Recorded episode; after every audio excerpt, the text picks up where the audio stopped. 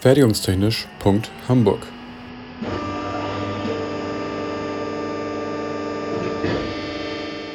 Ein Podcast rund um die Produktion.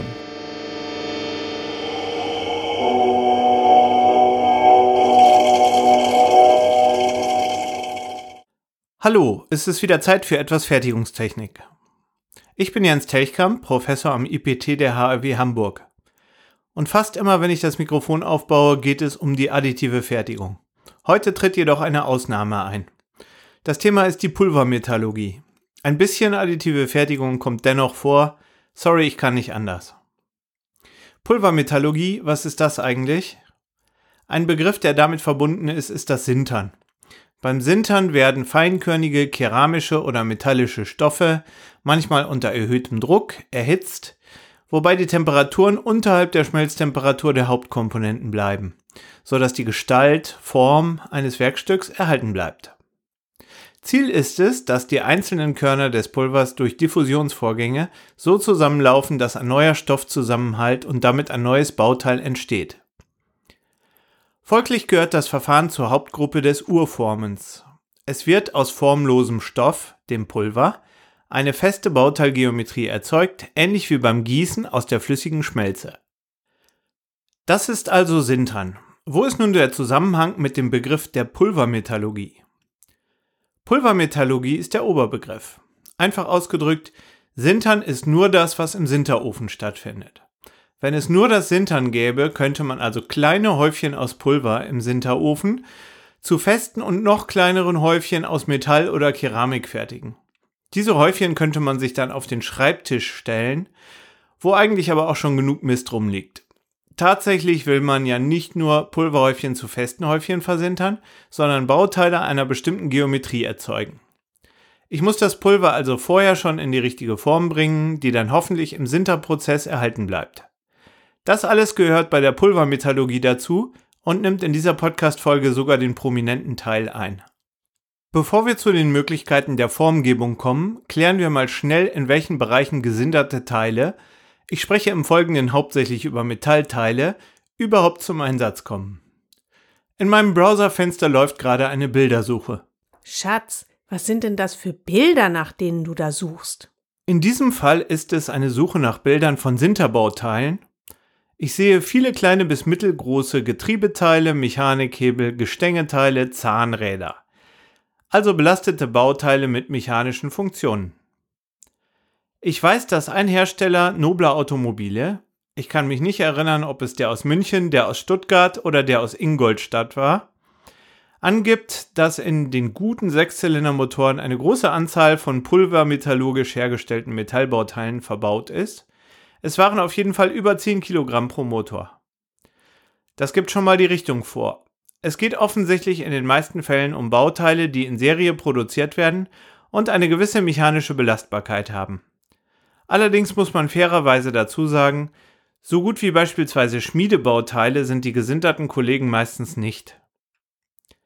Im Motor sind wahrscheinlich die Pleuel des Antriebs selbst als Schmiedeteile ausgeführt, die Bauteile der Ausgleichswellen, damit der Sechszylinder dann auch geschmeidig läuft, sind dann vielleicht unsere Sinterbauteile. Wie kommt denn das Pulver nun in seine beabsichtigte Form? Die erste Möglichkeit ist die klassische Lösung, durch Pressen. Wir nehmen ein geeignetes Presswerkzeug, welches die Form des späteren Bauteils vorgibt, und betreiben dieses Werkzeug in einer Presse, beispielsweise in einer Hydraulikpresse. Wenn die Geometrie des herzustellenden Bauteils komplizierter wird, dann kommen bewegliche Teile des Stempels nicht nur von oben, sondern auch von unten und von den Seiten in einem gesteuerten Bewegungsablauf. Das Pulver hält dann in Abhängigkeit vom Pressdruck mehr oder weniger gut zusammen. Das entstandene Zwischenprodukt heißt Grünling.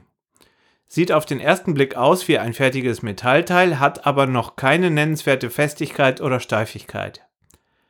Meist lassen sich die Grünlinge mit bloßer Hand durchbrechen.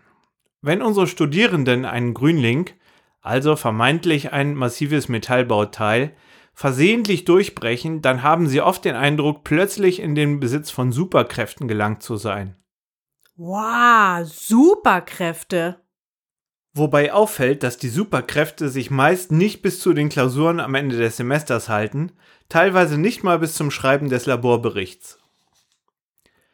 Zurück zum Prozess. Wir haben also jetzt Grünlinge und mit denen geht es dann weiter in den Sinterofen, wo das Bauteil dann bei der entsprechenden Temperatur etwa zwei Drittel bis drei Viertel der Schmelztemperatur und meist unter Schutzgasatmosphäre gesintert wird. Das entstandene Sinterbauteil ist dann ein festes Metallbauteil und meist etwa um 15 bis 20 Prozent kleiner als der Grünling, und zwar in allen drei Raumrichtungen. Die neueren Prozessrouten unterscheiden sich davon, wie bereits erwähnt, im Bereich der Formgebung. Anstelle des klassischen Pulverpressens kommt heute oft das Metallpulverspritzgießen, auch MIM von Metal Injection Molding, zum Einsatz.